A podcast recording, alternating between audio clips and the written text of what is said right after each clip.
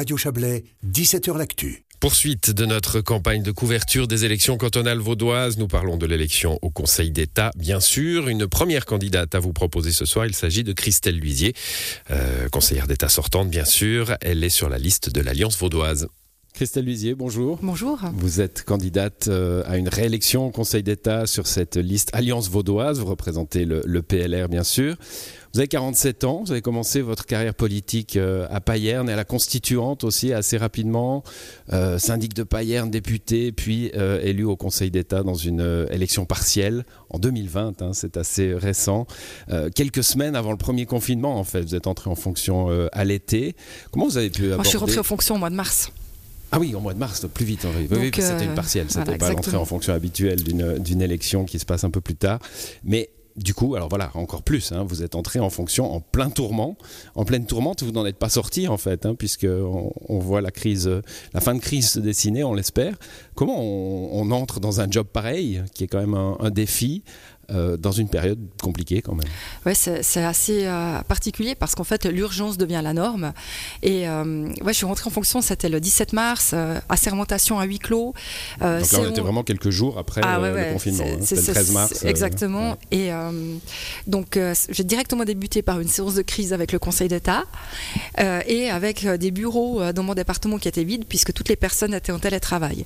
Et finalement, ce qui m'a le, le plus marqué, outre la gestion de, la crise, évidemment, qui, euh, nous a tous euh, beaucoup marqué, eh c'est le fait euh, d'entrer dans un département nouveau, parce qu'en fait, le département avait été reconstitué, donc il y avait des personnes qui ne se connaissaient pas entre elles, et finalement, sans que ces personnes soient là. Donc moi qui suis euh, plutôt favorable au lien, au contact, euh, déjà dans la vie, mais aussi évidemment avec les collaborateurs, bah, il a fallu euh, faire à distance et quand vous ne connaissez personne, c'est ça que j'ai trouvé le, plus compliqué. Donc c'était un peu rock'n'roll. vidéo, vidéo, vidéo. Vidéoconférence, mmh. vidéoconférence. Et quand on connaît déjà les gens, c'est pas facile. Mais quand on ne les connaît pas du tout et que vous entrez dans des bureaux où il n'y a personne, c'est vrai que c'était un peu plus compliqué d'une part pour faire connaissance, d'autre part ben, pour euh, appréhender les, enjeux du département et les gros dossiers qu'il s'agissait quand même de mener, euh, euh, disons, à côté de la crise jusqu'à la, fin de la législature. On va vous poser la question du déclic politique comme à, comme à toutes les candidates et tous les candidats. Ce, moment où, jeune peut-être, adolescente, vous êtes dit, tiens, ça c'est pour moi, la chose publique m'intéresse. Oui, c'est vrai. Alors, je ne sais pas s'il y a eu un déclic au tel, mais il y a eu une série d'éléments. Bah, d'une part, je le dis souvent, mais j'ai grandi dans un café euh, café de quartier, on n'avait pas de cuisine euh, dans l'appartement, donc c'est vrai que les réseaux sociaux de l'époque. Hein, c'était les réseaux sociaux, oui, café du commerce, quasiment. Et c'est vrai que j'étais très souvent dans ce café, euh, vu que mes parents y travaillaient les deux, et, donc euh, j'ai été très tôt finalement associée à la vie publique de par les discussions de, café. Et j'ai toujours été intéressée par le droit public, donc par la vie de la cité, par la politique, mais au sens de vie dans la cité, la manière dont on aménage les relations entre l'État et les citoyens, la manière dont on vit tous ensemble, euh, alors qu'on a des cultures différentes, des langues différentes aussi dans ce pays. C'est ce qui m'a amené à choisir le droit, le droit public. Et puis, euh, au final, euh, il y, a un peu un concours de circonstances. On vient me chercher, j'avais quoi Je pense 23 ans pour le conseil communal. J'ai accepté. parce que j'avais cet intérêt pour, la, pour la vie publique et puis finalement d'apporter aussi ma pierre à, l'édifice communal. Et, et, donc ça m'a plu et ensuite j'ai eu la chance d'être élu à la constituante. Et ça, je pense que ça, c'est formateur. Hein. Ça, c'est hyper formateur parce que euh, j'ai été présidente de groupe à 24 ans. Et donc, on apprend tout, euh, les, discussions avec les autres groupes politiques, le fait de prendre la parole, de trouver des consensus.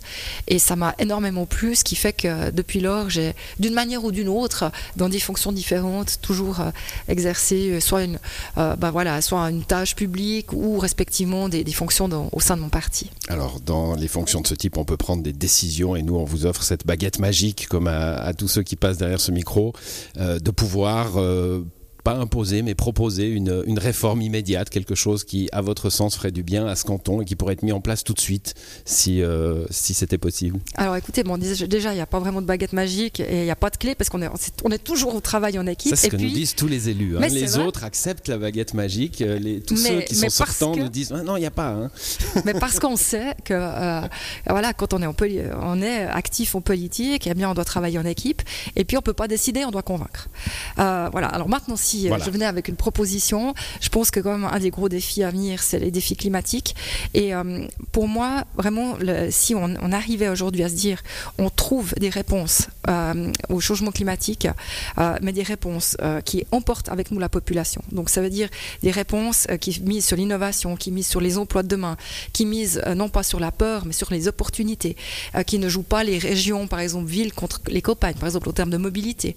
ça, ça serait vraiment quelque chose, enfin, c'est une chose à laquelle je tiens. Et par rapport à ça, dans toutes les solutions qu'on préconise, que ce soit pour les énergies renouvelables, que ce soit pour euh, l'isolation des bâtiments ou que sais-je, c'est pas forcément une question financière, mais c'est une question de, timing, de rapidité. Et si j'avais une baguette magique, j'aimerais euh, qu'on puisse euh, faciliter et finalement rétrécir le temps nécessaire pour les, les procédures et pour les décisions. Voilà. Et c'est, je pense, ça qui nous permettrait finalement d'atteindre nos objectifs de neutralité carbone notamment. C'était l'entretien de Christelle Luisier sur la liste euh, Alliance vaudoise pour cette élection au Conseil d'État vaudois.